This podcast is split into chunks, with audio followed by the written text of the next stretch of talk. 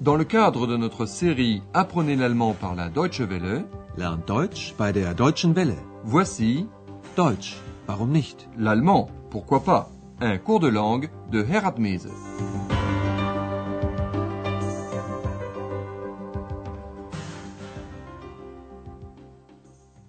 Chers amis auditeurs, heureux de vous retrouver pour notre quinzième leçon de la quatrième série du cours d'allemand.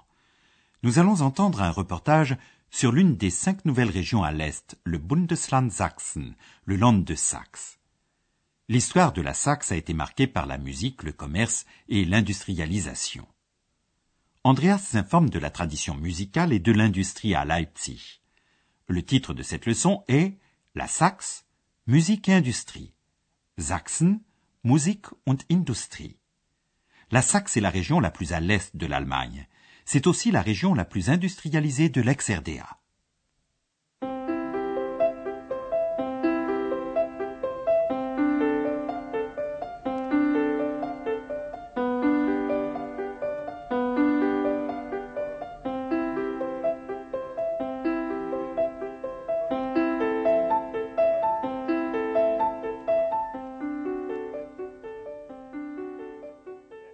La musique a joué et joue encore un rôle important en Saxe.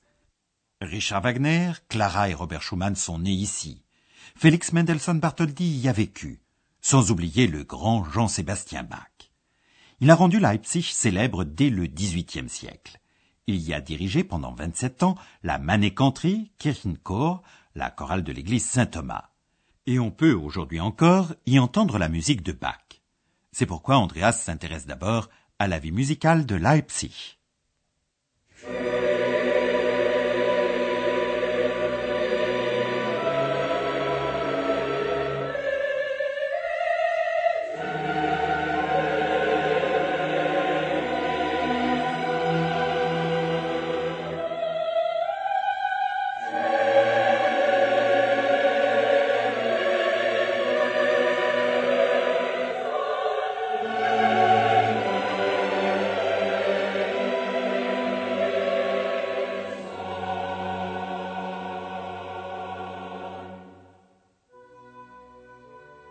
Musik von Johann Sebastian Bach. Johann Sebastian Bach war ein großer Musiker. Ich bin heute in der Thomaskirche in Leipzig.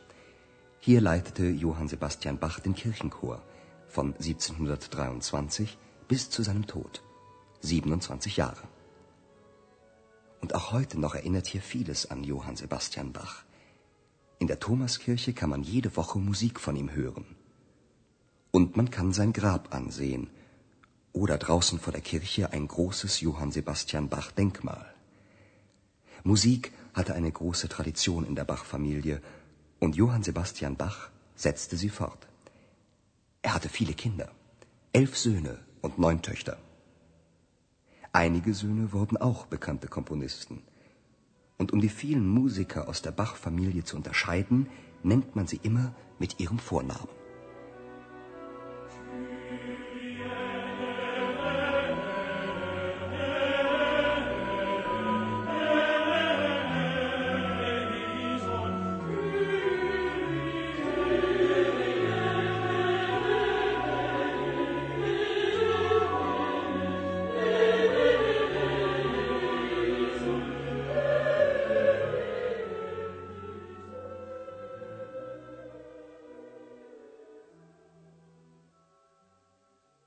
Andreas est à Leipzig dans l'église Saint-Thomas construite en 1496.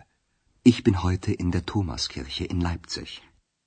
C'est dans cette église que Jean-Sébastien Bach a dirigé la chorale de l'église, Kirchenchor, pendant 27 ans, de 1723 à 1750, c'est-à-dire jusqu'à sa mort. Hier leitete Johann Sebastian Bach den Kirchenchor von 1723 bis zu seinem Tod. 27 Jahre. Beaucoup de choses rappellent encore Jean-Sébastien Bach à Leipzig. Und auch heute noch erinnert hier vieles an Johann Sebastian Bach. Chaque semaine, on joue de la musique de Bach en l'église Saint-Thomas. In der Thomaskirche kann man jede Woche Musik von ihm hören. Mais il y a aussi des souvenirs moins vivants. La tombe de Bach en l'église Saint-Thomas et un monument Bach dehors, devant l'église. Und man kann sein Grab ansehen. Oder draußen vor der Kirche ein großes Johann Sebastian Bach Denkmal. Jean-Sébastien Bach est issu d'une grande famille de musiciens. La musique jouissait d'une grande tradition dans la famille Bach, déclare Andreas. Musik hatte eine große Tradition in der Bach-Familie. Et Jean-Sébastien Bach a poursuivi cette tradition. Und Johann Sebastian Bach setzte sie fort. D'une part, comme père de nombreux enfants, onze fils et neuf filles. Er hatte viele Kinder, elf Söhne und neun Töchter. D'autre part, comme musicien, en effet, quelques-uns des fils sont devenus, eux aussi, des compositeurs connus, Komponisten. On ne sait rien par contre des filles. Einige Söhne wurden auch bekannte Komponisten. Lorsqu'on entend de la musique de Bach, on cite le nom afin de mieux les unterscheiden, les différencier. Und um die vielen Musiker aus der Bach-Familie zu unterscheiden, nennt man sie immer mit ihrem Vornamen. La chorale Bach existe aujourd'hui encore. Certains élèves formés par cette manécanterie de Leipzig poursuivent une carrière comme le groupe de Leipzig Die Prinzen, qui se sont fait un nom en composant et interprétant leurs propres chansons. Nous allons entendre l'une d'elles pendant que Andreas poursuit sa route vers Chemnitz, la métropole industrielle du Land.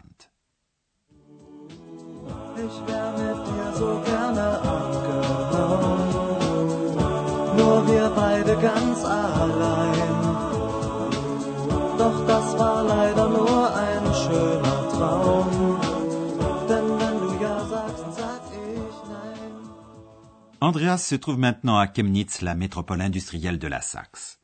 On y fabrique toutes sortes de machines et il y a beaucoup d'industries chimiques, chimie-industrie, ce qui explique l'air nauséabond. Ich bin in Chemnitz, der Industriemetropole von Sachsen. Hier werden Maschinen gebaut. Alle möglichen Maschinen. Für die Landwirtschaft, Lokomotiven und Waggons für die Eisenbahn. Sogar Fahrräder werden gebaut. Auch Chemieindustrie gibt es hier. Das sind wichtige Arbeitsplätze. Aber die Luft ist schlecht. Man riecht die Industrieabgase. Ich fahre weiter. In ein kleines Städtchen. Andreas dit où il se trouve, à Chemnitz, la métropole industrielle de la Saxe. Ich bin in Chemnitz, der Industriemetropole von Sachsen. À Chemnitz, on construit des machines, toutes sortes de machines. Hier werden Maschinen gebaut. Alle möglichen Maschinen. Andreas cite quelques types de machines. Pour l'agriculture, des locomotives et des wagons pour les chemins de fer. Für die Landwirtschaft, Lokomotiven und Waggons für die Eisenbahn. On y fabrique même des vélos. Sogar Fahrräder werden gebaut. On trouve aussi à Chemnitz de l'industrie chimique qui offre beaucoup d'emplois. Auch Chemieindustrie gibt es hier. Das sind wichtige Arbeitsplätze. Et là où il y a beaucoup d'industrie, l'air est mauvais. Andreas déclare, mais l'air est mauvais, on sent les effluents industriels. Aber die Luft ist schlecht. Man riecht die Industrieabgase. Andreas poursuit sa route, vers une petite ville. Ich fahre weiter.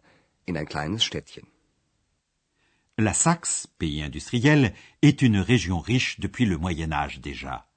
On a exploité depuis le XIIe siècle et jusqu'à nos jours les gisements des montagnes en minerais précieux, argent, étain, fer et depuis peu le dangereux uranium.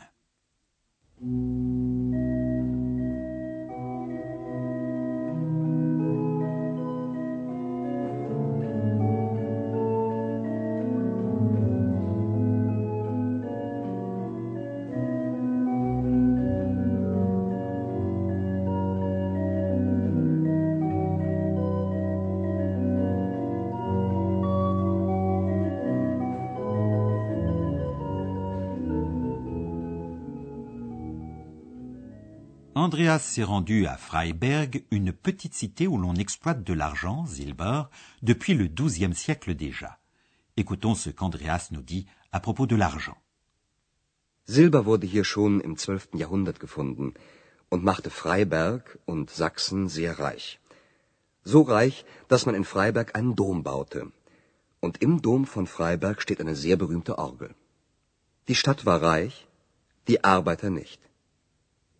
Der Abbau von Silber war eine sehr harte Arbeit und wurde schlecht bezahlt. Viele Bergarbeiter mussten sich eine zweite Arbeit suchen. On a trouvé de l'argent à Freiberg au XIIe siècle déjà, et cet argent a fait la richesse de Freiberg et de la Saxe. Silber wurde hier schon im 12. Jahrhundert gefunden und machte Freiberg und Sachsen sehr reich. Cette richesse a permis de construire une cathédrale, dôme, à Freiberg et de grandes orgues très célèbres, orgel. So reich, dass man in Freiberg einen Dom baute. Und im Dom von Freiberg steht eine sehr berühmte Orgel. Le facteur de l'orgue s'appelle Silbermann, ceci signifiant que ses ancêtres travaillaient sans doute dans les mines d'argent. Andreas dit L'extraction de l'argent était un travail très dur et était mal payé. Der Abbau von Silber war eine sehr harte Arbeit und wurde schlecht bezahlt. Beaucoup de mineurs devaient trouver un second emploi pour gagner suffisamment pour vivre. Viele Bergarbeiter mussten sich eine zweite Arbeit suchen. Ce second travail était en général artisanal, faire de la dentelle ou sculpter sur bois, deux métiers manuels qui ont établi aussi la célébrité de la Saxe.